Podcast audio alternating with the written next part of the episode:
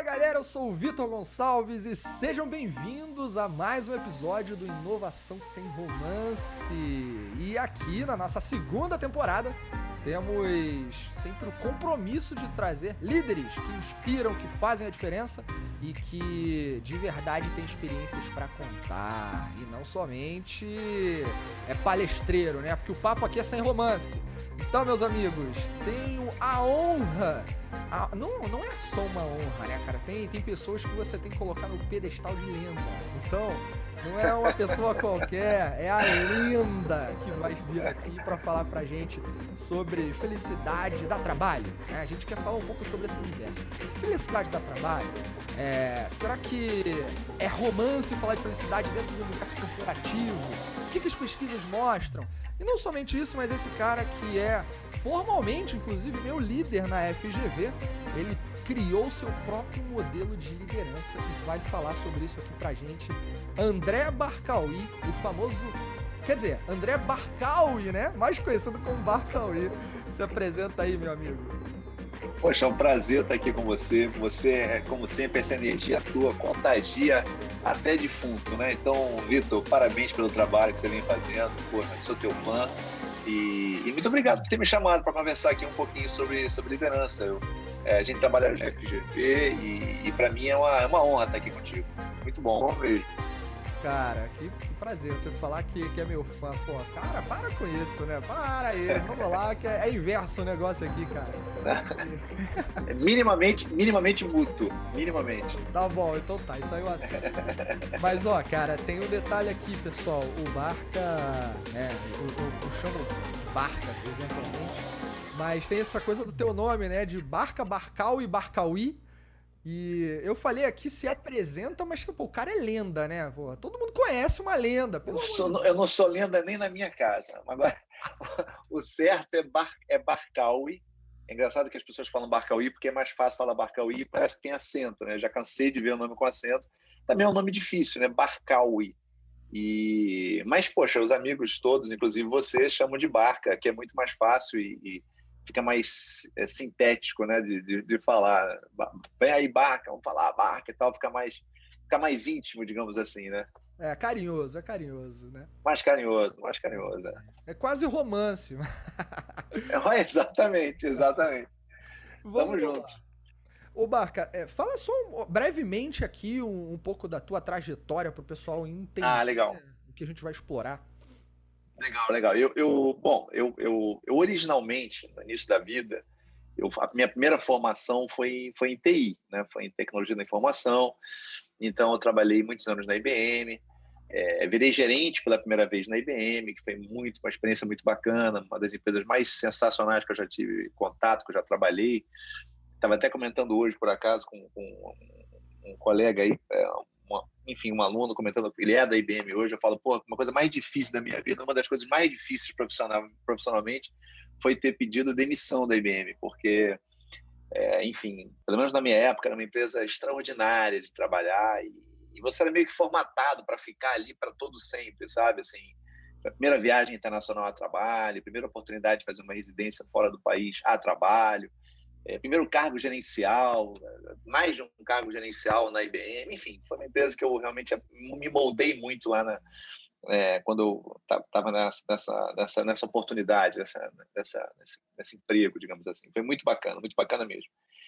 E dali eu fui para a HP, já gerenciando projetos, projetos grandes, depois eu acabei pegando outros cargos, né, gestor de programa, project office, etc. Fui para América Latina, pela HP, então foi uma liderança bacana que me, me estimulou bastante pelo contato que eu tinha é, com culturas diferentes, né, países diferentes, é uma coisa que me deu bastante prazer do ponto de vista é, é profissional. Ah, e daí depois eu fui para uma empresa de treinamento e consultoria menor, mas eu era a empresa no Brasil, então foi uma experiência interessante de, de liderança, diferente, porque você meio que faz tudo, né? Você limpa o chão e, e vende, e entrega também. Eu fazia literalmente tudo. A empresa é, acabou sendo formada em São Paulo. Ah, e com o tempo depois eu montei a minha própria consultoria e até hoje estou é, na, na, na, minha própria consultoria, além de além de dar aula, né? Dar aula é, tanto em universidade quanto na, na Fundação Getúlio Vargas, que é onde você, onde a gente mais se conheceu e, e enfim, tem sido um, um, prazer muito grande trabalhar contigo lá. Eu coordeno o curso de gerenciamento de projetos da, da Fundação, sou um dos coordenadores do curso. Então, é o que me dá muito orgulho também, estou lá há 20 anos e, e, poxa, a gente aprende, a gente aprende bastante sobre liderança, sobre vários aspectos, né? Liderança, a liderança é legal porque já entrando no assunto, porque liderança não é só. A gente às vezes pensa que liderança é só para baixo, né? Que está liderando é, um time de colaboradores, está liderando aí, sei lá, no caso da FGV, professores, etc. E, e, na verdade não, né? Liderança, você pode exercer liderança com colegas, com peers, você pode exercer liderança para cima, com chefes. A liderança ela, ela, ela é multifacetada nesse sentido, né? É, você só não exerce liderança com a sua esposa, aí não tem jeito, aí você nunca vai ser líder de nada. Mas fora isso, você dá para exercitar bastante, é bem legal. Cara, que legal esse essa tua trajetória é uma trajetória de peso, né, cara? Então tem. É, eu pulei a parte da psicologia, né? Eu ia te falar isso, porque. Eu pulei a parte da psicologia. Cadê, é né? Não, eu, eu, acabei, depois de um tempo, eu, é, depois de virar gerente, fazer certificações em coaching e tal. Aí estava fazendo já mestrado, doutorado e tal. Mas eu, eu resolvi, literalmente resolvi, eu estava gostando muito, eu estava gostando mais, cada vez mais, da parte comportamental. E porque eu comecei muito técnico, né? Muito, muito bit byte. Até que eu comecei a me envolver mais com pessoas, gerente daqui, gerente dali e tal. Eu comecei a gostar dessa parte comportamental e isso me levou a fazer psicologia. Mas, Vitor, fazer psicologia, cara, juro para você, é, com a ideia de falar, ah, vou ver qual é tá, tinha horário de manhã que eu separei, eu não tinha noção, né? Porra, quando de faculdade, falei, ah, vou fazer, se eu não terminar, não terminei, já, né? Deixa pra lá, eu quero só ter uma palhinha. E me apaixonei, cara, me apaixonei muito e, e acabei depois fazendo pós-graduação, acabei dando aula de alguns tipos de transtorno, acabei atendendo em consultório muitos anos. É, fiz, eu fiz, no caso, psicologia clínica, né? E dentro da psicologia clínica fiz a linha da terapia cognitivo-comportamental. Então, assim, eu, eu realmente me apaixonei muito. Parei de atender porque minha vida acabou sendo muito uma vida de consultoria e de, de, de, de coordenação, parece que não, de aula, etc. Ela é muito operacional. Então, você o tempo fica muito absorvido com questões operacionais e isso acaba atrapalhando o trabalho de clínica. Mas, mas é uma coisa que eu pretendo voltar um dia. E acho que é relevante também para o nosso bate-papo aqui de, de felicidade, liderança e tudo mais, porque eu estou comentando isso. Afinal de contas, é sobre pessoas, né? Sensacional. Exato. Você sabe que a, as, tudo aquilo que eu tenho contato que é bom, me inspira, eu vou lá e faço. Não, não, não é necessariamente igual, mas eu faço alguma coisa com aquilo, né? Então o Barca fez. Você foi, fez graduação em psicologia, depois pós e seguiu o jogo, né? Foi, foi. Aí o que, que eu fiz? Eu acho que eu ainda não te falei isso, né? Eu tenho uma pós-neurociência, mas eu terminei agora, dia. A gente tá gravando, vou datar o, o nosso episódio, né? A gente tá gravando aqui no início de janeiro esse programa, mas no dia 2 de janeiro de 2021 eu concluí a minha pós-graduação em psicologia social e antropologia. Então, olha aí. Ah, uau! Show de tem bola. inspiração, de... né, cara? Pô. Show de bola, muito bom. É bacana, né? A gente quebrar a zona de conforto um pouco e, e, e, abrir a cabeça, né? Eu acho que isso é muito bacana, isso ajuda muito. É. Gera novas sinapses, né? Pô, com certeza, e é extremamente importante, né? Cérebro é um músculo, precisa se exercitar, senão você já sabe o que acontece. Mas vamos então começar nosso papo aqui, que eu vou falar para vocês que estão ouvindo. Se você estiver ouvindo isso na sua conexão, manda aumentar a banda, porque o negócio vai ficar pesado aqui, cara. Vamos lá. Vocês já repararam que o Barca é um cara de riso fácil, né? Ele, porra, você tá com ele, vai sair sorriso. Seja é, o sorriso pela simpatia que ele é, ou seja pela, pelo teor da conversa que vai levar a um momento de, de, de extroversão, de descontração. É esse um dos, um dos lados aqui do Barca. Ele não falou sobre isso, mas eu tô falando porque a gente tem esse contato. E aí, cara, né, você tá sempre com essa energia aí, falou da minha energia, mas você tem uma energia mil. O que você. É, o que te motivou a fazer uma pesquisa ou estudar a respeito da felicidade na sua relação com o trabalho. Né? Até na própria Verity você fez uma palestra pra gente sobre, endereçando é, pesquisas e tudo. E, puta, foi tão legal, né? O pessoal deu um feedback tão positivo, adoraram o que você trouxe. E essa é a primeira provocação aqui. Da onde veio essa tua busca, né? Por que você decidiu pesquisar isso? Muito boa, muito boa pergunta. Eu, bom, foram, sempre são uma, uma é que nem acidente de avião, uma convergência de fatores, né? É, primeiro, eu, eu, eu tinha, eu, nessa época eu estava muito forte no consultório, né? E, e, eu acabei me especializando, não de propósito, mas eu peguei um executivo para atender, depois peguei outro, e colegas psicólogas mandavam executivos para mim, porque eu tinha a linguagem do executivo, né, de trabalhar em empresa e tudo. Então, e eles se sentiam confortáveis de conversar e tal. Cheguei até a atender executivo em empresa, na própria empresa. Eu ia, veja ali no consultório, eu ia na empresa dele e tal, enfim.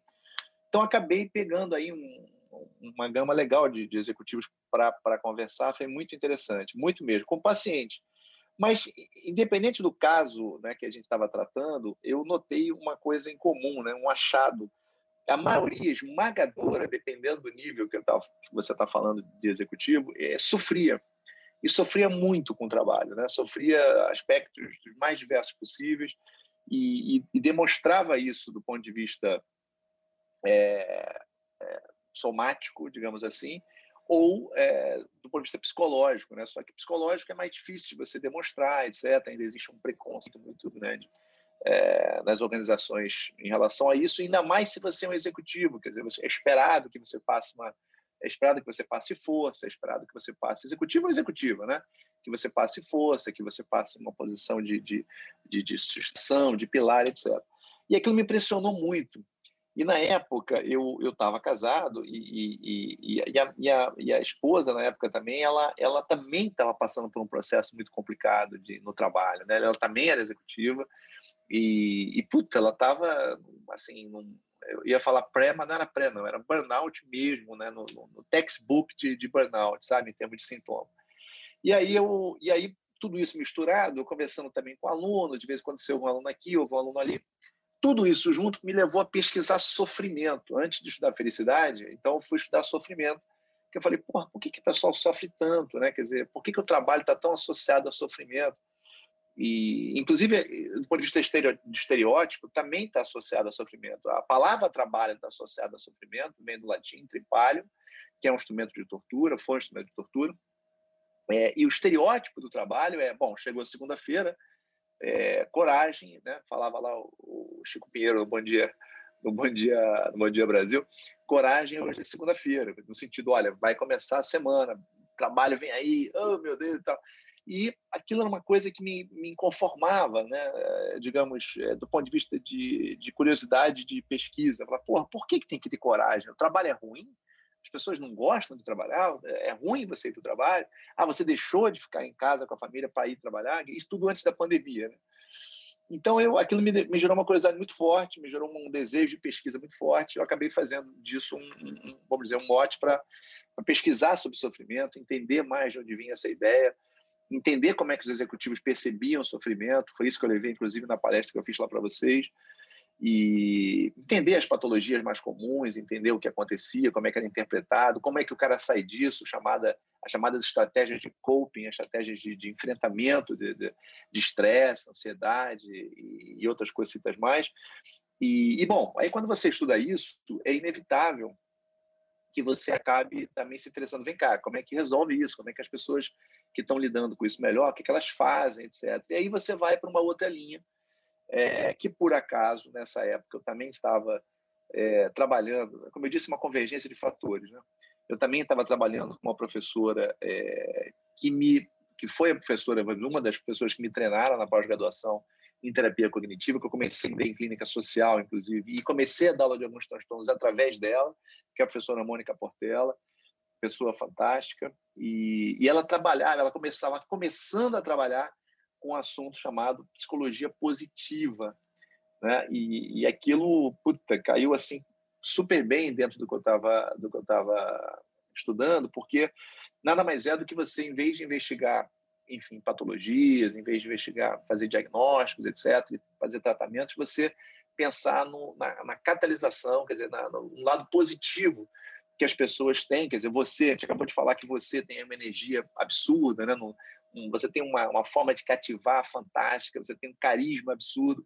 São coisas que o Vitor tem, quer dizer, são características do Vitor.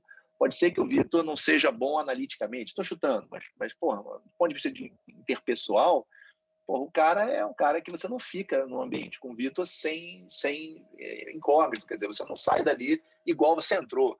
Isso é uma característica do Vitor. Como é que a gente catalisa isso? Como é que a gente vê esse lado do Vitor e faz com que isso seja usado em benefício das pessoas ao lado do Vitor, projeto do Vitor, da vida do Vitor? E, e, é isso que a psicologia estuda, a psicologia positiva, quer dizer, ela, ela procura ver os teus pontos, as tuas virtudes, né? Quer dizer, como é que você é, pode é, é, fazer uso disso, fazer florescer isso em você, usando, usando dessas cinco ou seis características que você tem diferentes, vamos dizer, das outras pessoas. Você não é bom em tudo, mas você é bom em algumas coisas, né? É, e aí você estuda como é que a gente, como é que a felicidade influencia nisso, como é que o bem-estar, né? como é que a sensação de bem-estar influencia nisso, como é que você catalisa isso. É, começa a enveredar por outras linhas é, desse assunto extraordinário chamado felicidade. Por sorte, por coincidência ou não, é, as empresas passaram a prestar atenção mais nisso também, né? por razões óbvias, ou seja, percebe-se que você trabalha melhor e trabalha de maneira mais produtiva se você está com uma sensação melhor com você mesmo, se você tem uma sensação de bem-estar maior, se você está feliz, vamos dizer assim, né? Ainda que feliz não seja um estado estou, não estou, etc., não é tão simples assim, mas é, a sensação de bem-estar, a sensação de, dessa energia positiva faz com que você produza mais, você fica melhor, você se sente melhor, e todo mundo busca essa, essa sensação em algum, em algum grau. Foi isso, então, que acabou me levando, desculpa ter sido prolixo na resposta, mas foi isso que me levou a, a pesquisar um pouquinho mais sobre felicidade, etc., e eu acho que foi num momento bem bacana, porque foi um momento que o mundo também estava, digamos assim, indo nessa direção, né? As organizações indo nessa direção, com essa preocupação, etc. É, você trouxe a convergência de N fatores e é, é, muito legal ver como as coisas também, eu pelo menos acredito nisso. Você começa a. Teve uma sacada e começou a. Seja por qual motivo, começou a investigar sobre tal coisa daqui a pouco aquilo começa a aparecer com outro rótulo ou com de outra forma na sua vida, né? Do, de repente começou a aparecer também a psicologia positiva através da professora. Então as coisas vão agregando, né? Aquilo que você procura chega. É mais ou menos, você encontra, né? É mais ou menos isso. Exato. E tem uma perfeito, coisa que você perfeito. falou, cara, que eu, eu fiquei lembrando aqui. Essa coragem porque é segunda-feira. Isso é um grande fomento, estimulador ao sextou, né? Que o sextou é o quê? É um movimento de pessoas que não, não aguentam em algum momento chegar ali até a sexta-feira e falar, porra, tô felizão, caraca. Não, é sextou, é porra, até que enfim, né? Deixa eu agora abrir a minha cerveja, vamos fazer qualquer outra coisa, só chega de trabalhar. Cara, então você vê como culturalmente há diversos elementos que introduzem isso na gente, né? Esses conceitos é, de que trabalho é ruim, trabalho é pesado. É, falo muito que a gente é resultado daquilo que a gente ouve, daquilo que a gente vive, daquilo que. das pessoas ao nosso redor. Então a gente tem que tomar muito cuidado, porque isso tudo pode minar, inclusive, a nossa visão do que é trabalhar, do que é ter significado, do que é ter sentido. E isso me leva propósito. Né? Exatamente. E é onde eu quero chegar agora contigo. O quanto felicidade e propósito se relacionam? Qual é a relação dessa brincadeira? Ah, ah direta, né? Eu, eu acho até que nesse ponto tem, eu acho que as gerações mais novas, mais ternas do que a minha é, e do que a sua, as gerações elas elas elas vão ensinando para gente. Isso é muito legal. É, a minha geração tinha uma pegada de vamos trabalhar, vamos trabalhar, vamos trabalhar, porque vamos ganhar dinheiro, vamos ter sucesso e vamos ser felizes. Né? E isso era uma coisa, isso, tudo tem explicação histórica e contextual, né? Vamos dizer, meus, meus avós eram era uma outra pegada, o trabalho ligado ao sacrifício, etc. Meu pai e mãe já foi diferente, né? Aquela coisa do pós-guerra, etc. E tal. E, e, a minha geração foi uma geração é, não politizada, uma geração que, que teve a televisão como como terceiro como terceira figura parental, digamos assim, como é a internet hoje para os mais jovens e tudo, enfim. E, e, a geração mais nova, essa geração Y e a, e a Z, ela, ela ensina que, que a felicidade é o contrário, quer dizer, eu vou ser feliz e aí sim eu posso ligar no trabalho, você vai bem sucedido, eu vou fazer qualquer outra coisa. E isso está muito ligado a essa preocupação é, da ligação dessas pessoas, desses profissionais, com o propósito que elas têm na vida, nas vidas delas. Quer dizer, é, é diferente da minha, da minha, da minha geração. Né? A minha geração, nesse sentido, não era tão. Não é que não tinha propósito, é claro que a gente tem. Mas essa geração agora me parece que está mais conectada nessa questão é, do propósito de vida mesmo. Quer dizer, até o ponto de dizer o seguinte: olha, nesse trabalho aqui eu não vou fazer, é, paga bem, etc., mas eu não vou fazer esse trabalho, não, porque isso aqui não tem nada me diz respeito, isso aqui não, não bate com o que eu tenho, eu imagino, não bate com o meu propósito, não bate com meus valores, etc. É, que a minha geração era promíscua nesse sentido, não é isso. Mas essa geração me parece que tem isso um pouco mais é, enraizado. E sem dúvida que, que, que você é, fazer, obviamente, algo que está ligado ao teu valor, ao teu propósito, puta, ajuda muita coisa, né? Quer dizer, colabora demais ainda que eu acho que a vida às vezes dá uns solavancos, dá um, a vida não é tão linear assim, né? É, é muito importante você, obviamente, é, trabalhar no que você gosta, mas ao mesmo tempo eu vejo que é importante você gostar do que você trabalha, né? São coisas diferentes, tá certo? E, e, e às vezes, falando, eu elogiei a geração mais nova, agora vou, vou provocar. Às vezes eu preciso fazer um ajuste fino também na cabeça das pessoas nesse sentido. É, às vezes a gente vai aprender que a gente gosta de alguma coisa na hora que a gente começar a fazer aquela coisa. Né? A gente não sabe de antemão. E a gente precisa aprender a valorizar isso também, valorizar o lado positivo das coisas, as coisas que a gente aprende com o trabalho, as coisas que a gente vai ramifica. A gente não tem isso quando começa a trabalhar, a gente não tem muita noção, a gente não tem pálida noção de como é que a coisa vai fluir. Mesmo na faculdade, a gente não sabe como é que, como é que a banda toca de verdade. Né? Então, essa, essa questão que você trouxe aí do, do, do propósito, eu acho ela fundamental. Acho que é uma, uma coisa que a gente tem que estar preocupado, sim, que as pessoas têm que estar preocupadas, sim, é, porque isso influi diretamente na sensação de, de, de bem-estar, vamos dizer assim, da pessoa. Ô Barca, eu posso dizer que felicidade é, uma, é um estado emocional derivado de, da, do teu repertório, daquilo que você acredita, do que você está buscando, da forma como você vê a vida. É mais ou menos por aí, né? É mais ou menos por aí. É... A, a, felicidade, na verdade, ela, ela não é ausência de, de tristeza, vamos dizer assim, né?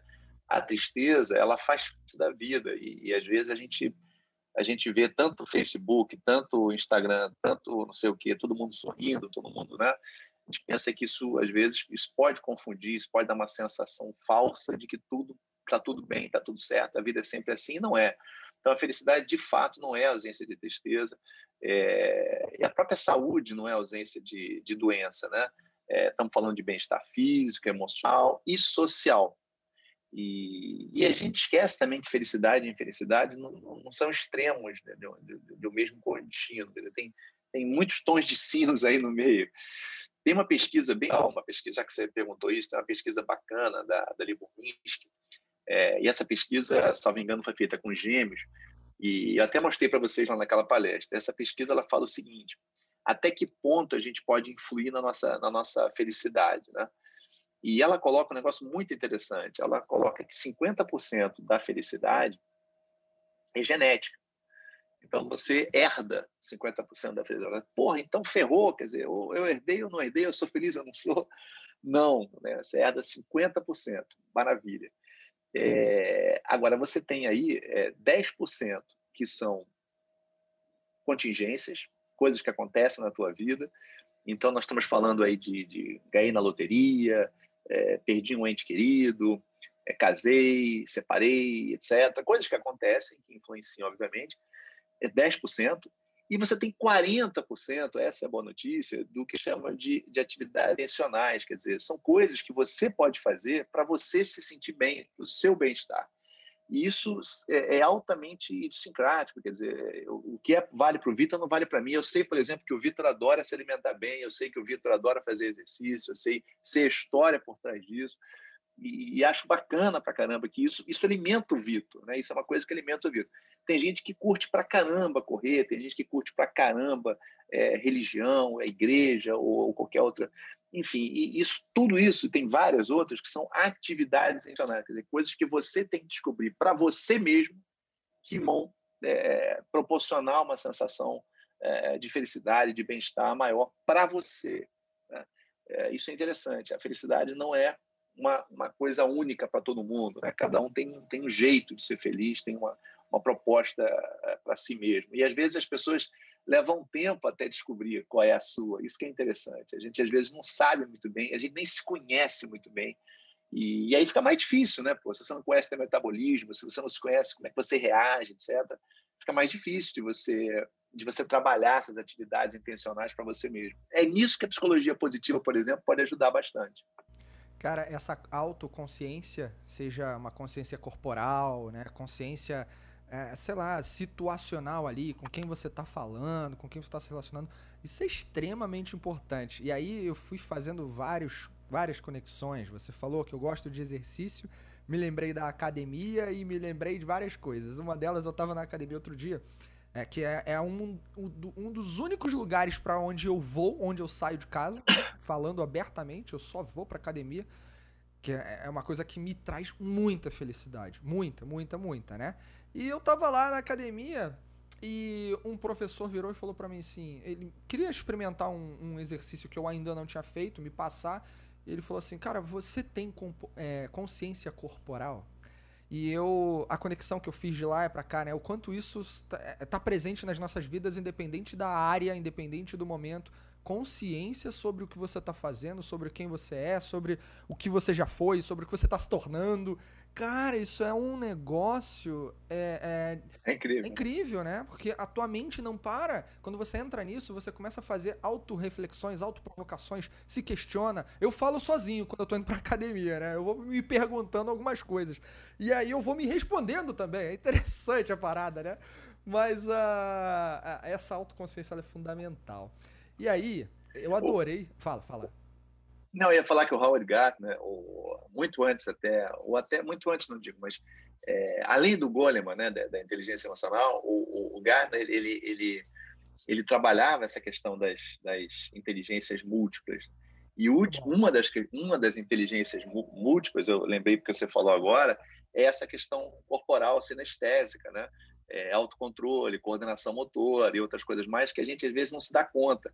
Além da questão interpessoal, da questão intrapessoal, da questão da natureza, naturalista, a questão linguística, musical, é, lógico-matemática, que era o famoso QI de antigamente, né? e a noção espacial. são várias questões aí de inteligência que a gente às vezes não, se, não, não para para pensar é, como a gente pode estar tá, tá tomando autoconsciência, tomando pé dessa, dessas nossas capacidades e de como é que a gente pode desenvolver isso, né? É, é, muito, é muito interessante isso que você colocou, porque de fato a gente isso passa desapercebido no nosso, no nosso dia a dia, nessa correria que a gente vive. É, eu é, é engraçado porque um exemplo tão, tão bobo do tipo, pô, eu ia fazer um exercício diferente e a pessoa me pergunta, você, porque não é um professor com quem eu me relaciono muito, tá? Mas ele falou, perguntou isso. Aliás, meu, eu malho com personal, cara. Eu levo a parada muito a sério. E ele tá de férias, então eu pedi ajuda lá a um, a um, outro professor do salão, né? Lá do, do, do, do, salão ali da academia. E aí ele me perguntou isso, cara, você tem consciência corporal? E eu fiquei pensando, né? É, quantas vezes aí, sei lá, eu ando encurvado? É, é um exemplo, tá? É, é falta de consciência muitas vezes, né? Você relaxa e não sabe que você tá fazendo aquilo.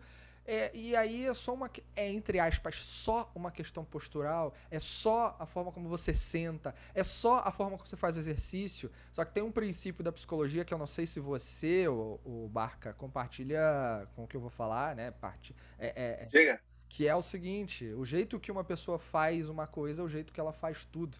Então, a falta dessa consciência em várias coisas simples do teu dia a dia vai te levar naturalmente à falta de consciência em coisas muito mais sérias, muito mais complexas ou, ainda mais urgentes. Né? Perfeito, perfeito. Você não sabe o quanto isso é importante, porque é, isso aí, cara, assim, a ansiedade e outras características, uh, transtornos mais leves, alguns mais pesados, como é que uma coisa passa para outra, né? É, essa ansiedade de fazer, de acontecer, de correr, isso vai para isso vale para trabalho, mas isso acaba levando o teu dia a dia, escovar dente, arrumar roupa, é, falar com, pessoa, com outra pessoa, correr, dirigir mais rápido, é, tentar fazer coisas, que, cortar caminho. Tem tanto, assim, a gente acaba repetindo padrões, né? A gente, o ser humano tem muito isso, né? Então você está tá coberto de razão. A gente acaba é, repetindo essas coisas em diversas áreas da vida, sem dúvida nenhuma. É, e eu, eu friso muito que a gente é resultado do repertório que tem, que a gente tem, consciente ou não, né?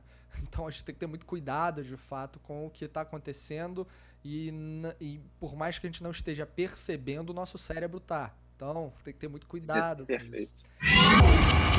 E aí, cara, é, tem uma. Como é que a gente dá para uma organização?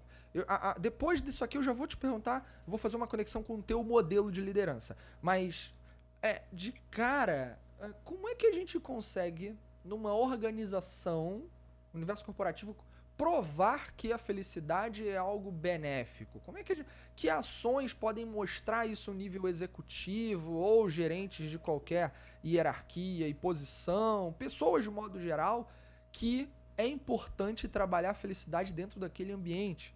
E aí, eu vou emendar. Como é que mede isso? Como é que mede se o ambiente está feliz ou não? Existem, existem formas quantitativas e qualitativas, né?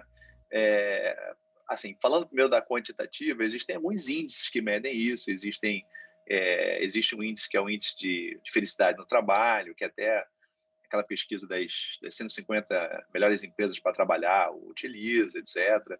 E aí você tem ali índice de qualidade no ambiente de trabalho, você tem que, que é meio que o índice da percepção, né, que, que, que os colaboradores têm da empresa, né? E isso tem um peso, tipo que eu não lembro quanto é que é, mas é um peso maior é tipo a NPS, você trabalharia de novo aqui. é, é, e tem também um índice de qualidade da gestão das pessoas, né, que, que avalia mais a, a, parte de práticas e políticas da empresa, etc. Eu não lembro exatamente o peso de cada um deles, do, do, do índice de, de, qualidade do ambiente e, da, e, desse índice de gestão, mas eles são mais ou menos divididos assim para formar esse índice da felicidade no trabalho. Mas esse é uma, esse, esse eu sei que é da, das melhores empresas, mas existem outros índices, existe até vários é, diferentes, mas a maioria deles trabalhando com essa questão de clima, etc., né, de, de bem-estar e tudo mais. E isso pode envolver vários componentes, né, não só do, é, do ambiente físico do trabalho, mas também das relações de trabalho, relações com pares, relações com chefe, relações com cliente e por aí vai.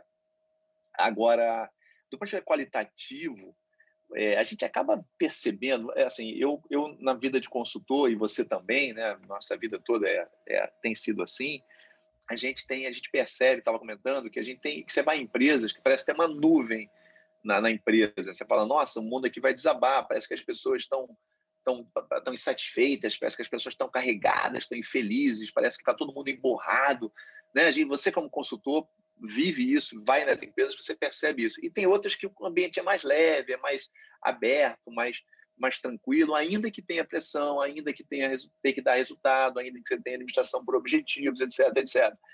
É, a diferença disso, né, quer dizer, pode fazer é, um pode ter um impacto muito grande nos resultados e as empresas estão percebendo que tem impacto muito grande nos resultados. E é por isso que o investimento em bem-estar, e desde questões ligadas ao ambiente até é, questões ligadas a relacionamento, cada vez mais fazem parte das organizações. É por isso que você tem um achatamento da pirâmide, é por isso que você tem portas abertas cada vez mais, menos muros, menos, menos salas de diretoras eh, que ostentam aí diferenças de cargo, etc. Por isso que você começa a ter isso de uma maneira mais, é, é, vamos dizer, mais é, cada vez mais entrando nas organizações é, de maneira dinâmica, de maneira orgânica, porque se percebe que as pessoas trabalham melhor, que produzem mais e entregam mais. É o que a gente chama de um ambiente mais sustentável. Trazendo um pouquinho isso até para um assunto que eu sei que você domina bastante, que é o assunto da, da, da agilidade, do business agility, da mentalidade ágil. É, eu acho que, em geral, em geral, é aliviando falar assim, mas em geral, os ambientes que, que, que fazem um shift para a mentalidade ágil, é, ou, ou que, ou que né, estão no processo de mudança, eles visam, né, entre outras coisas, né, um ambiente mais colaborativo, um ambiente mais transparente, etc. E, entre outras coisas, um ambiente mais sustentável do ponto de vista de trabalho, né, uma coisa mais é, menos, é, digamos, maçante, menos agressiva, digamos assim. Então, me parece, pela minha experiência de campo, de consultoria, que, em geral, quando você tem ambientes desse tipo, ligados à agilidade, há uma tendência, de novo, teria que ter pesquisa para falar isso, mas há uma tendência a você ter, é, eu digo isso bem empírico, né? Estou falando assim, na minha experiência de, de, campo mesmo. Me parece que o, que o clima é, favorece, o clima me parece mais solto, me parece um clima mais, mais alegre, de fato, uma energia positiva muito boa, uma energia que, que flui bastante. É, então, de novo, né, você tem formas quantitativas de medir, formas qualitativas de você perceber isso no ambiente. Uh, em ambos os casos, o, o, que você objetiva é resultados melhores, é, é, é as pessoas mais, é, mais felizes, trabalhando num ambiente de bem-estar, trabalhando num ambiente mais solto, mais alegre, mais dinâmico, de maior confiança, né, que é uma palavra muito importante também, eu acho, está muito ligada a isso, mais confiança, com mais autonomia. É, são duas coisas importantes, né? autonomia, confiança, a capacidade de desenvolver, capacidade de aprender, são coisas que acabam influenciando muito nesse, nesse aspecto da, da felicidade, do bem-estar. Muito bom, cara. Você sabe que você falou aí do ambiente ágil. É, também não tem uma pesquisa ali ampla, algo que com, seja mais comprobatório, mas eu concordo contigo. É, eu sinto também essa leveza de ambiente, porque. E aí eu vou, vou lançar uma teoria aqui, tá, cara? A gente discute. que é, é, é, me parece que o fato da agilidade é, ter o contexto propício para fazer experimentação, lógico, seguindo a agilidade na sua visão realmente do experimento, é, é, de levar a construção de algo a partir de experimentos, de validação de hipóteses, né, bem raiz. É, isso estimula muito a criatividade. Isso e a criatividade é um propulsor da felicidade, ao menos Martin Seligman, eu li um texto do Martin Seligman, depois você pode falar dele muito mais, muito melhor que eu, mas é um dos papas aí da psicologia positiva, né? É, é o papa, é o papa. Né? Ele, eu vi um texto ontem, puta, isso deve ter cinco anos atrás, em que a associação era basicamente o seguinte: quando você cria livre de julgamentos, auto-julgamentos, você se livra do sofrimento que é é, se preservar ou se é, é, não liberar todo o teu potencial com medo do que o outro vai pensar de você. Então, é pensar. o auto-julgamento te sofre, te faz sofrer. E quando você cria livremente, você coloca para fora o que você pensa e isso desperta, des desencadeia uma série de reações químicas que sugerem felicidade. Aí a gente pode conectar com a própria neurociência, né? Que vai falar de dopamina Perfeito. e outras coisinhas mais é, serotonina e todas as inas que tem por aí que endereçam satisfação, prazer, etc. É... Inclusive a oxitocina. Exato. mas, mas, é outra. Você sabe que é, é o hormônio, mas... é o neurotransmissor do amor, né? Do amor, do amor, do amor, do abraço, do prazer. E a gente e é bom porque isso aumenta a nossa imunidade, aumenta a nossa é, diminui ruga, é, tem uma série de, de, vantagens aí. É, cara, muito bom. Por isso que a gente tem que rir e se abraçar. Porra, foda é se abraçar nessa pandemia, né? Não dá, né, cara? Porra. É isso que eu ia falar. A pandemia veio mudar uma série de conceitos, porque com, essa, com, esse, com, esse, com esse novo fim de fronteira de casa, trabalho para casa, a, isso está sendo. A gente está reaprendendo um pouco né, essa, essa questão do a gente tá, assim, tem gente que não tem limite de trabalho. Em casa você não para para dirigir, não para para tomar café, né? Para, mas é diferente do trabalho, né? Então você está tendo que reaprender essas relações trabalhistas, reaprender essa essa forma de, de lidar com, com, com o teu bem-estar, com a tua família, com o teu trabalho, é, até onde vai. A gente está recolocando essas fronteiras e eu diria que a gente não tá, eu diria que a gente está no meio do processo ainda. A gente está se, reco se re reconectando essas essas novas possibilidades que a tecnologia nos trouxe. Né? Foi aquele susto e agora tá, a gente está tentando fazer o, o ajuste fino disso, que ainda, acho que ainda vai demorar um pouquinho para a gente ver o produto final desse negócio, dessa, dessa bagunça que a gente está vivendo aí. É verdade, cara. É muito bem pensado, né? Agora, deixa eu te fazer uma outra pergunta direcionada aqui no teu modelo. Você criou um modelo de liderança e eu imagino, ó, eu não, não tenho aqui profundidade, eu acho eu não tenho certeza se você mostrou isso em uma palestra que você fez é, na criação do manifesto de, de liderança ágil. Mostrei, mostrei, mostrei, né? mostrei, ah, mostrei, então. mostrei, mostrei. Só para deixar lembrar uma coisa aqui a todo mundo, gente. É, o Barca é um dos signatários do manifesto de liderança, manifesto ágil de liderança que a gente criou na jornada colaborativa. E eh, nós estávamos ali num evento e ele fez uma palestra de abertura ali para inspirar a galera, né? E afinal de contas, é o que esse cara faz, uma das coisas que faz muito bem é inspirar. Vocês já devem ter sacado aí, né? E eh, ele trouxe um modelo é, que, que ele criou e ele vive esse modelo, sem dúvidas alguma. Porque, cara, eu sou trabalhando com ele, porra, então é óbvio que ele aplica isso. E aí, cara, eu quero que você fale um pouco sobre esse modelo aqui pra gente. Explica, relaciona com felicidade, o palco é seu. Ah, então, o, o, modelo chama Teclar, né? É, Teclar é, foi uma tentativa de fazer um acrônimo ali de, de algumas palavras que eu achei que, que eram interessantes do ponto de vista de características, digamos, da liderança. Então, para isso, eu pesquisei o Fórum Econômico Mundial, pesquisei algumas outras fontes e pesquisei também é, clientes e alunos, etc., em termos de demandas que eles tinham de liderança daqui para frente. Não queria fazer uma coisa muito grande, então foi um modelo. É, o Fórum Econômico Mundial, por exemplo, tem mais características que ele elenca para o século XXI, para a liderança do século XXI. Eu elenquei seis, por isso a siglinha TECLAR, T-S-L-A-R. Né? O T é de time management, eu, de tempo. Eu acho, assim, imprescindível que a liderança não só tenha um controle muito uh, acurado, vamos dizer, do seu tempo, como também dos colaboradores aqui está aqui tá, tá liderando, vamos dizer, porque é difícil hoje em dia a gente a gente ainda mais com a pandemia, né? A gente a, a competição pelo nosso tempo é muito acirrada. Então a gente tem que, de fato, tentar focar naquilo que dá mais valor, né? A gente não pode dar mole de ficar fazendo qualquer coisa, aceitando qualquer coisa, pegando qualquer coisa, porque senão a gente vai ficar maluco. Você literalmente perde o sentido de, de, de o que é urgente, o que é importante.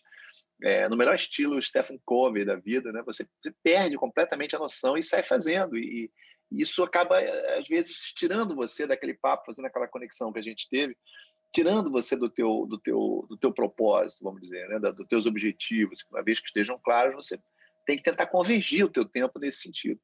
Além disso, fazendo a conexão com felicidade, é, tem muita gente, né? a gente sabe que, estudando felicidade, a gente sabe que a melhor coisa é você tentar viver no presente, focar o teu esforço, focar a tua mente no presente, ou seja, não viver de maneira anacrônica, ou seja, aquela pessoa que, que vive na nostalgia, é, sempre comparando com o passado, era melhor, aquilo ali era mais bacana, aquela namorada era fantástica, aquele emprego. Isso aí é, é, é uma fonte de satisfação eterna, uma fonte de, de, de, de ansiedade, é uma fonte de, de, de, frustração, uma fonte de. Isso, isso não leva a nada. Quer dizer, é legal o passado, é importante revisitar, é importante. Né, como, é que é? Como é que é? Recordar é viver, mas não dá para você viver no passado. E da mesma forma, não dá para você só viver no futuro. É claro que é importante você, sei lá, eu poupar, né? ter, ter, um, ter um plano de, de, sei lá, de aposentadoria, ter seu, né, seu pezinho de meia, você se preparar para conquistas maiores, etc. Tudo isso é muito bacana, mas não dá para você só viver no futuro. Quer dizer, quanto mais você tiver a cabeça no frente, está mais que provado que maior a sensação de, de bem-estar. Então, tudo isso pa passa pela tua gestão é, é do tempo, é, além da capacidade de você, nesse, nesse contexto, saber delegar, né, saber dizer não, etc. Não, não, dá para imaginar um líder que não tem essa, essa, essa preocupação aí de, de gestão do, do tempo. Né? E lembrando que tempo é 24 horas, 7 dias por semana, 365 dias para todo mundo. A questão não é nem gestão do tempo, para ser bem honesto, é, é autogestão né, que deveria chamar. O que, que, você faz com o tempo que você tem? É, Cara, esse é o ponto. É só antes de Depois o outro, ah, perdão, é, perdão. Essa coisa do time management, ela você você acabou falando aí no fechando aqui trazendo mais uma vez a autoconsciência, né, cara? Como é que você que, que, que você vai fazer para aproveitar o teu tempo, para direcionar o teu tempo, para aproveitá-lo da maneira é, que se conecte com o teu propósito? É, tá tudo ligado, né? A pessoa que não consegue gerenciar o seu tempo, ela ela é naturalmente mais infeliz, inclusive. Porque ela não se vê realizando as coisas, né? Não, e não vive. É, é, você passa a ser vivido. Verdade. Quando você vê, você está sendo vivido, você não está no, no, no controle, você não está no cockpit do teu, da tua vida. Isso é uma sensação muito ruim, né? Talvez você não se dê conta a curto prazo, mas no médio e longo prazo, no longo, então, você fala assim, bom, beleza, e aí? O que aconteceu? O que, eu fiz? Por que, eu fiz as coisas que fiz? Enfim. E já que você falou em autoconsciência, o próximo tópico, o E do teclar, é inteligência emocional. Em inglês, emotional intelligence, por isso é, né? E o E, esse, a inteligência emocional, e eu sei que é um assunto que você adora também, é, primeiro, a primeira coisa de tudo, é a parte, de, digamos, de cima da inteligência emocional, é a parte que estamos falando da gente com a gente mesmo, né? o nosso self. E o nosso self envolve, primeira coisa, você tentar se conhecer, porra. Se conhecer é meio que básico. Né? Você, você falou agora há pouco, né? a nossa cabeça está ligada, o nosso pensamento está ligado à nossa emoção, que está ligado ao nosso comportamento, que é o que as pessoas veem. As pessoas não veem pensamento, as pessoas não veem emoção, né? Pode até ver uma reação sua ou outra, mas o que as pessoas veem mesmo é o teu comportamento manifesto. Quer dizer, e aquilo pode estar sendo disfuncional em algum grau, você mesmo pode perceber isso, ou as pessoas à sua volta podem perceber isso.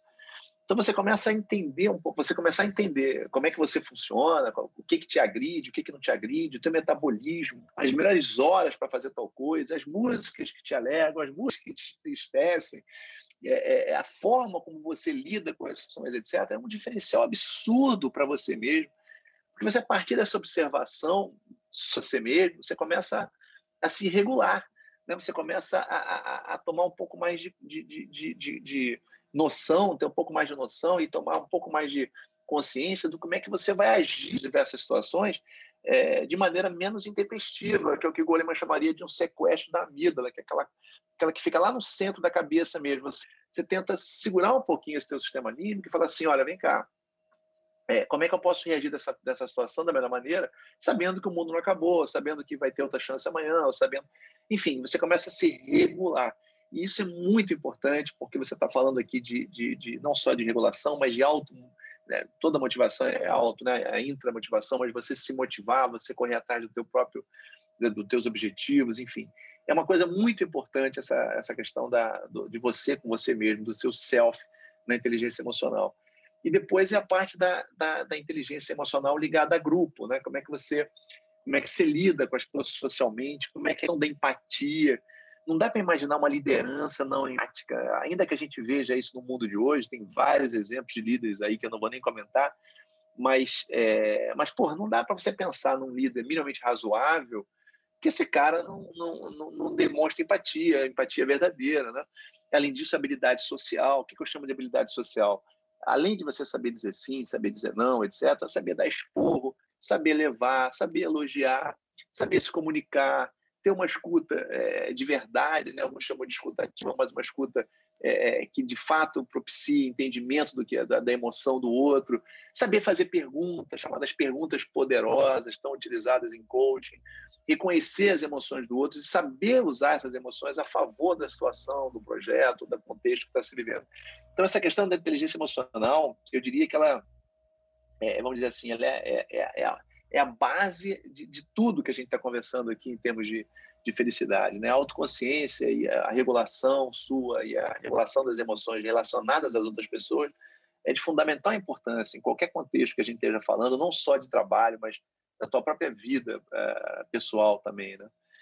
Você falou um outro ponto fundamental que é a criatividade, que é o C do teclado. Quando eu digo criatividade, é não confundir com inovação pura e simples, né? estamos aqui no Inovação Sem Romance. A, a inovação ela é criatividade que gera valor, digamos assim. Né? Quer dizer, não é só ser criativo, é gerar valor a partir daquilo. E aí você está falando de, de, de, busca por inovação, você está falando de, de, diversidade, necessariamente, porque se você não tiver diversidade, você vai estar tá fazendo as mesmas coisas com as mesmas pessoas, com os mesmos pensamentos, do mesmo jeito. Porra, isso não faz sentido, né? Você quer buscar coisa nova, você tem que usar gente nova, tem que usar gente diferente, gente que pensa diferente, com cabeça diferente, idade diferente, cor diferente, sexo diferente, que propicie ideias diferentes, porra, né? Propicie criatividade, propicie esse ambiente de inovação tão desejado, tão almejado pelas empresas hoje em dia. E aí estamos falando também da capacidade de antecipação, estamos falando de questões que às vezes são até meio tabu é, nas organizações, como, como o uso da intuição, é, quebra de regras. O Vitor falou agora de experimentação. Pô, experimentação não é toda. Experimentação é meio que a base da agilidade, mas nem toda empresa se presta a, a, a experimentação. Né? E você quer ter criatividade, você quer ter inovação, você tem que ter na cabeça que, porra, de cada 10 coisas que você vai fazer, né, de cada 10 tentativas, você vai acertar uma, duas, você vai errar oito. Então, você tem que ter paciência, tem que ter, vamos dizer, é, uma certa resiliência para suportar essas oito. Né? Você tem que aceitar com risco, né? você tem que mitigar um pouco esses bloqueios mentais que tem, liberar essa, é, essa imaginação, digamos assim, porque a criatividade vem disso, né? Quer dizer, a criatividade não vem só de acerto, ela vem de erros também. Muitos e muitos produtos é, que a gente tem no mercado hoje vieram de erros que acabaram virando mega produtos. Né? A 3M, a própria IBM, que a gente falou antes, pô, são empresas campeões de inovação, campeãs de inovação justamente por conta dessas, é, dessa criatividade que é estimulada, digamos assim. Né?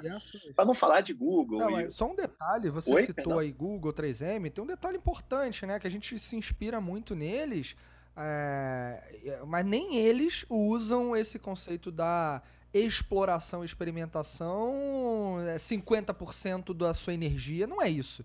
Essas empresas têm na sua estratégia, sabem que eles precisam manter uma operação, eu gosto de chamar isso de run the business, né? Segue o baile aí, vai fazendo no teu universo do conhecido, do preditivo e vai fazendo pequenas alterações é, é, de acordo com a necessidade que o mercado pode ir sugerindo, mas tem ali uma camada de exploração, experimentação que é cerca de 20% do business strategy dessa, da, dessa galera. Então, Dessas não galera. é só ah, agilidade, vamos agora experimentar tudo, oba. não é assim, né, cara? O teu portfólio de gestão, a gestão do teu portfólio de inovação, quando fala de disrupção e experimento, ela ainda tem um, ela é extremamente, ela é vital, ela é estratégica, né? Mas ela ainda representa para os negócios e mesmo para a dinâmica do mercado é, que, que é repleta de volatilidade e tudo mais, incertezas, ainda é um percentual muito mais baixo. Né? Isso é importante ficar claro, porque é parte do que muita gente romantiza. Ah, não, vamos experimentar, é tudo experimentação, não tem preditivo. Porra, peraí, não é assim. Não, e se, se fosse assim, muita empresa não estaria nem rodando, né? Porque você tem, você tem um business, não é que você vai experimentar que para a empresa é, para todos os processos para você fazer tem um. Detalhe, né? claro que é assim. Sabe que eu, eu não sei se você também compartilha esse insight que, que eu vou compartilhar agora. É, esse papo da agilidade, das, de tudo relacionado a esse universo inovativo, inovador, é, ele é. Ele, eu vou ter que tomar um cuidado aqui com a palavra, vai. Não é hype, não é isso, não é o que eu quero dizer, mas ele é, ele é cool. E tudo aquilo que é cool propaga mais fácil do que você vir falar de governança, por exemplo. É? Então, a gente tá numa geração ali que estimula e quer consumir o cool, o bacanão, o legal. Porque, sei lá, like é indicador de sucesso. E, porra, isso não representa nada. Mas do ponto de vista do, do, do mais profundo, da narrativa da, do histórico que já se constituiu empresas, né? Tudo isso tem uma mão na graxa ali fundamental e que a galera quer desprezar. E aí, por conta do cool, a galera esquece ou romantiza em excesso e fala: opa, é colar post-it na parede, essa parada é maneira, isso é design thinking. Porra, não, não vem com esse papo pra cima de mim. Não, não, não, não, realmente não é, realmente não é. E eu também tenho visto muito isso, muito isso, Vitor, muito, muito, muito. É, os que vão com essa ideia de, de hype ou de, de moda, não sei o quê, é, realmente é, acabam, enfim, se decepcionando. E, e é até ruim, porque a palavra ágil acaba virando uma palavra negativa, porque você, quando começa errado o negócio, parece que tudo né, converge para dar errado. E, e, óbvio que não é assim. Aliás, a, a, o, eu vou comentar uma característica agora, mas a próxima vai ser o Agile Mindset. Aí podemos até falar mais sobre isso. O, o só para voltar ao modelo, o L de, do teclar é Learnability learnability no sentido da nossa capacidade e disposição de aprender, no sentido de, de sair. É aquilo que você falou agora há pouco, né? Você fez uma outra pós agora, antropologia, porra, que bacana, psicologia social, que eu acho, inclusive, o máximo. É, sair da zona de conforto um pouco. É muito fácil ficar naquela zona de conforto, mas a zona de conforto, ao mesmo tempo, te fragiliza muito, né? A gente fica muito fragilizado, porque a gente está muito muito bobinho ali, né? Muito, muito cisne branco, né? Fala, porra, daqui a pouco chega um cisne negro aí comendo todo mundo porque você está preso naquela tua zona de conforto. Então, lê, lê, lê, lê, inclusive coisas que não tem nada a ver com a tua área, é uma das coisas mais legais que tem, é, não só para aumentar a cultura, é, e também para aumentar a tua capacidade de argumentação, mas porque eu realmente acredito, não sei se você concorda, que você cria novas conexões, né? E isso daqui a um tempo, mesmo que você não tenha uma utilidade é, prática, mesmo que você não vai ganhar dinheiro com isso, digamos assim, mas você é, desenvolveu novas habilidades, você você consegue é, é, raciocinar de uma maneira diferente, né? Pensar como, como a gente fala um pouquinho fora daquela caixa que você já estava acostumado a pensar. Então essa questão de você aprender, aprender, aprender, e inclusive né, eventualmente desaprender para poder aprender de novo, porque às vezes tem isso também, né? E dependendo da área, da situação, do contexto, tem que deixar de aprender, desaprender para poder aprender de novo. Não é trivial fazer isso, né? A gente às vezes tem muito, muita resistência, mas é, uma dica é você alternar atividades, né? não ficar sempre focado na mesma coisa, sentado o dia inteiro fazendo a mesma coisa. É, não fazer mais de uma coisa ao mesmo tempo, isso não é bom mas é, do ponto de vista de você alternar atividades, às vezes ajuda muito ter esse conformismo nativo, que eu sei que você, por exemplo, tem, curiosidade, né? E também, obviamente, disponibilidade para estudar, porque senão não, não tem como, né? Quer dizer, não dá para você manter esse, esse, esse, esse ritmo se você não tiver uma certa. Se você não separar tempo para isso de algum grau. É, e para isso eu bato palma para você, porque a vida saudável ajuda muito também, né? Você quebra um pouco essa coisa de só trabalhar, estudar, trabalhar, estudar, que é importantíssimo, mas não é só isso que, que leva a gente para frente, né? Só... Então, Lana Birit... Cara, é, desculpa te interromper. É... Eu tive uma reunião com é... o Alexandre Barsi, CEO da Verit. É, o Alexandre fez um. A gente fez uma reunião um, essa semana, foi sete e meia da manhã, cara. Sete e meia da manhã. E, tu sabe, e aí por quê? Porque a gente precisava resolver um assunto extremamente importante para 10 e meia da manhã, que a gente ia ter uma outra reunião né, com outras pessoas, a gente precisa tomar, chegar a uma conclusão juntos. E por que 7 e meia da manhã? Porque, ah, não podia ser às 9? Não, porque de 8 às 9 eu tava na academia, e ele sabe. Falei, cara, de 8 às 9 não vai marcar, eu não vou poder. Eu tô na academia, cara. então, é, eu sei que isso alimenta a minha disposição por uma série de benefícios químicos que o meu corpo é, reage diante do exercício e me leva a ter mais performance nos estudos, ter mais sagacidade na hora de elaborar alguma teoria que eu faço muito isso, elaboro muitas coisas, né? Compartilho muito do que eu, eu elaboro exclusivamente. É, então eu só trouxe isso que me lembrou essa relação, né? E aí, uma coisa extremamente importante, isso é um valor para mim.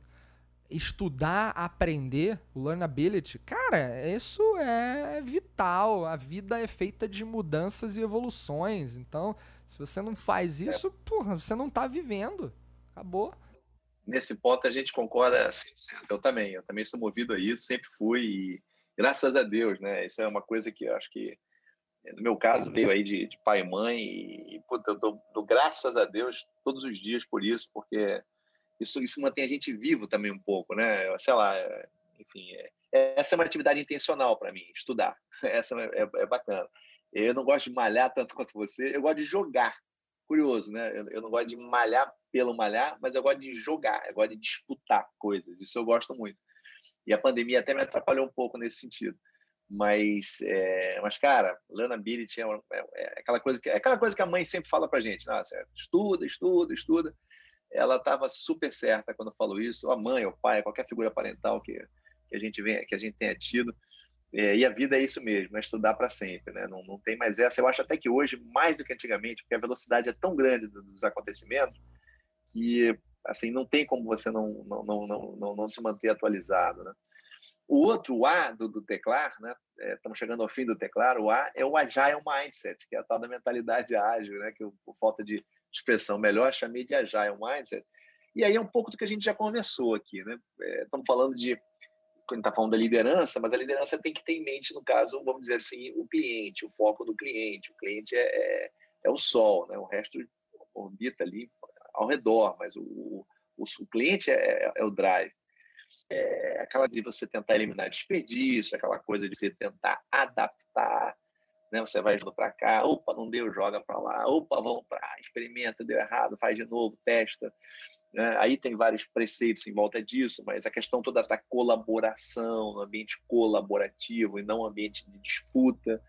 E isso envolve tanta coisa, bicho, tanta coisa, porque quando você fala de, de ambiente colaborativo, é, primeiro aquela, aquela dicotomia cliente-fornecedor, quem está errado, quem está certo, é, começa a se quebrar, é, interno ou externo. Segundo, é, o sistema de medição, o sistema de recompensa também tem que ser revisto, porque você não está falando de uma pessoa, é o Vitor ou o André. Não, é o time Vitor e André. E isso é, é diferente do que as pessoas estão acostumadas, né? Quer dizer, o sistema de recompensa tem que refletir um pouco essa questão da colaboração também, é, dado que, que o time é muito valorizado. O time tem mais autonomia, mas o time tem também né, grandes poderes, não grandes responsabilidades. Né? Então, o time também tem grandes responsabilidades e deve, obviamente, ser acompanhado em função disso, como time, e não só individualmente. Aquela coisa da liberdade com responsabilidade. Você sabe que. É, o foco. Ah, te... Perdão, Você perdão. sabe que a, aqui em processos consultivos né, recentes, de, de aplica uma série de instrumentos para entender a cultura da organização e, e na relação com a agilidade não é uma visão do tipo tem PO ou não tem PO. Cara, isso é papel responsabilidade, é Sim. é muito mais simples, de verdade. Agora é, o modelo mental tá conectado com os princípios do manifesto, é, com os valores do manifesto. É esse tipo de coisa que a gente vai investigar mais, né? E uma das coisas que é uma conclusão talvez óbvia pra gente, eu não sei se também para todo mundo que tá ouvindo, mas vale a pena falar aqui, é usar, é, ter um mindset ágil é aprender a namorar com risco. Porque você está abrindo mão de previsibilidade para viver um desconforto natural que, o ser, que naturalmente o ser humano evita, né? A gente busca o quê? Porra, pensa como a segurança. segurança. A sociedade nos criou assim, mas antes mesmo da sociedade, primitivamente foi assim. A gente está buscando segurança, proteção. Nosso cérebro é o maior instrumento para nos proteger, né? E quando você lida com agilidade, você está abrindo brecha para algo diferente, algo que você não previu, algo que não está no teu plano necessariamente, né? E aí, isso não, não significa que a agilidade não tem plano, hein, galera? Por favor, não é isso. Só que o teu plano vai mudar. Né? É natural, né? Você está construindo uma casa, aí, pô, você espera se mudar, no dia que tu vai mudar, um cano fura. E aí? E aí estoura toda a tubulação da casa. E aí? Como é que você lida, né? Tava no plano? Não tava. Como é que você se adapta com aquilo? Então, lógico, eu peguei um exemplo muito estereotipado. Né? Não, não, tá perfeito. É, é, essa coisa da adaptação tem uma frase clássica, né, até bíblica, né? bíblica não, mas uma, uma frase que eu acho é, extraordinária, que é, é, o homem planeja e, e Deus ri, né? Porque, porra, o plano vai mudar, sempre mudou, continuará mudando. E, e, e você falou muito bem, a agilidade está muito acima da questão do, do, do, método, do framework, do, do cerimônia, do, do artefato. É uma questão de mentalidade. É por isso que eu coloco isso como uma característica desejável na liderança. Quer dizer, a mentalidade ágil, me refiro a essa gestão mais visual, mais transparente, um ritmo mais, sustentável de trabalho, essa busca pela qualidade obsessiva, esse foco no valor, essa questão da adaptabilidade, a preocupação com isso, o entendimento disso dentro desse conceito que você colocou, e essa questão da colaboração, que me parece muito importante, colocando sempre o cliente no centro ali. E isso, é, é essa forma de trabalhar, essa, essa aqui na verdade né, é uma releitura, na, na minha visão, de, de, de, de aspectos de, de lean manufacturing, de outras coisas que a gente veio vendo ao longo da história aí, mas é uma releitura bem bacana e, e que eu acho que você falou muito bem, independe da área, do segmento, ou algumas pessoas associam né, erroneamente só a, a, tecnologia ou coisa do gênero, não tem nada a ver, quer dizer, isso está permeando as organizações, permeando os setores, e eu acho que é uma forma bem legal de, de, de, de pensar, né, de, de, de, corroborar com resultados melhores e com um ambiente mais, mais sustentável na linha da felicidade que a gente começou conversando no início do nosso bate-papo aqui. E, e, bom, e por último do, do teclado é resiliência, né? Resiliência, resiliência, cara, o que a gente está tendo testado agora nessa pandemia é brincadeira, né? Resiliência, eu acho que é uma característica é, incrível nossa do ser humano, uma característica que se não fosse assim a gente tava ferrado, né? Imagina se cada coisa ruim que acontecesse, a gente fosse ficando é, mais, mais, mais down, mais down, mais down, até o ponto que você deprimisse de vez. Né? Então, é, não é assim, a gente tem a capacidade de revitalização. É claro que tem eventos na vida que são mais complicados, enfim, é, e tem até listas disso, né? coisas que são muito difíceis de a gente recuperar, mas no geral da vida, a perda de um emprego, a, ou, ou, uma coisa positiva, a promoção, ou então a, um desafio grande no trabalho, falando de trabalho, né? mas é, de vida de uma maneira geral, é, a resiliência é aquela coisa que a gente também tem que, como líder, desenvolver, não só na gente, mas na equipe que a gente tiver que a gente estiver liderando, né?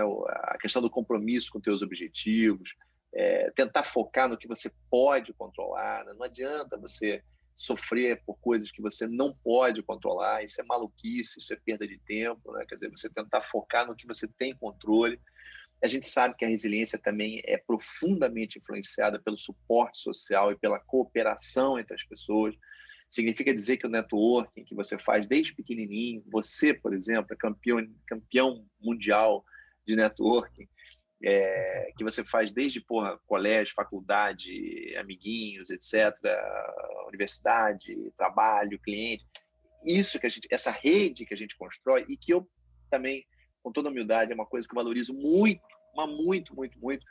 Eu, eu, eu assim, eu, eu, eu, as poucas coisas que eu acho que conquistei, né, teve muito de esforço, muito, muito, muito, muito, graças a Deus mas teve muito também das pessoas que me ajudaram, né? Das pessoas que eu que eu porra, aprendi, que, que, que, me levantaram, que deram aquela força, ou que, enfim, que me ensinaram, que, que fizeram algum tipo de mentoria eh, proposital ou sem querer, sem saber que estavam sendo mentores e tal.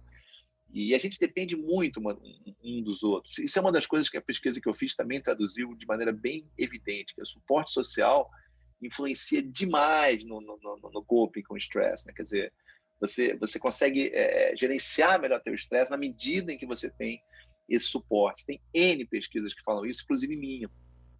Então, é, é, você desenvolver esse networking, e tem gente que faz isso muito fácil, tem gente que, não, que tem uma certa dificuldade em fazer isso. É, mas, cara, você tem que tentar fazer, a gente tem que tentar ajudar. E se você tiver em dúvida de como fazer, procura ajudar, né? Em vez de pedir ajuda, até tenta ajudar, oferecer, que isso cresce naturalmente, é uma coisa a ser cultivada ao longo da vida. E isso independe de trabalho, isso independe de posição, isso independe de tudo. É você, de fato, tentar cultivar pessoas ao seu redor, porque porra, eu, eu todo dia, eu, sinceramente, com todo assim, assim, sem nenhum, sem nenhuma demagogia, eu, eu sou muito grato às pessoas que eu conheço e que e que eu, porra, eventualmente ajudo e que me ajudam, eu, eu, eu, eu sinto que a minha constituição como ser humano passa pela, pela, pela rede de pessoas que eu, que eu formei ao longo da vida. E eu passo isso para minha filha, eu passo isso, sei lá, para amigos, e, e eu acho que isso, a resiliência tem muito a ver com isso. Acho não, tenho, tenho certeza. A gestão do estresse, obviamente, e uma coisa que ajuda demais, que tem a ver também com, com, com, com, com aquilo que a gente falou agora há pouco, da oxitocina e tudo mais, que é a questão do bom humor, cara. O bom humor é, é, é, é, é para, não, não é ser palhaço. Ninguém está falando aqui em ser palhaço de forma nenhuma. Né? Não, não existe você ficar bem o tempo todo, não é assim. Mas o fato de você sorrir, você começou o nosso bate-papo falando que eu, sorri, que, eu, que eu tenho um sorriso fácil. E tenho mesmo, graças a Deus. O sorriso ele, ele diminui o nível de colesterol, o sorriso aumenta é, você que é neurocientista, aí, o sorriso aumenta a endorfina, o sorriso melhora a digestão, pressão sanguínea, ruga, é, porra, a, a melhora o sistema imunológico, eh, deixa a gente mais saudável de uma maneira geral. Então, a perspectiva da, da energia positiva do sorriso é muito boa, né, cientificamente falando. De novo, não é que a gente é o tempo todo alegre, a gente sabe que a vida às vezes dá uma rasteira mas você tentar fazer graça, principalmente de você mesmo, é um, é, olha, é um, é assim, é fantástico, sabe? Você, a vida, a vida passa de uma maneira mais, mais, mais, ou seja, mais confortável, acho, mais, mais palatável. Então é isso, quer dizer, o modelo teclado então é isso, time management, emotional intelligence, é, creativity, learnability, agile mindset e e resilience. Esse é que é o meu modelinho humilde. Cara, é incrível, é incrível. Eu acho que você tinha que lançar uma certificação aí dessa parada e, e fazer o negócio. É, cara, isso tem que ser explorado no mundo. É incrível, muito bom, muito legal. E Barca, a gente, pô, é, tudo que é bom não dura tanto tempo, né? Esse é um ditado popular. Tudo que é bom dura pouco. É, eu acho que eu tenho uma variação dessa inter, interpreto isso diferente, né? Eu falo que aquilo que é bom deixa o suficiente para você querer mais. Então, Opa. cara, que prazer conversar com você aqui. Foi sensacional. E vamos deixar aqui nossas palavrinhas finais para aqueles que nos acompanharam, né, os nossos queridos ouvintes. E aproveita aqui e diz pro pessoal onde te encontrar.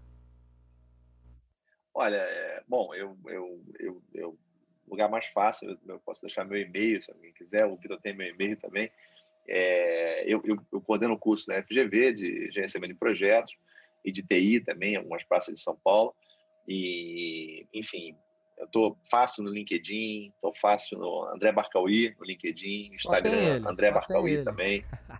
Só tem um André Barcauí. Se tiver mais de um, tem um erro. É, Não, é até outro perfil, então, aqui assim, o primeiro tá lotado. ah, fala sério, fala sério. Então, assim, né, é fácil de entrar em contato e vai ser um prazer, como eu disse, networking, eu acho que é uma, é, é uma coisa que eu gosto muito, então vai ser um prazer. Se quiserem fazer lá uma conexão, vai ser, vai ser muito bem-vinda.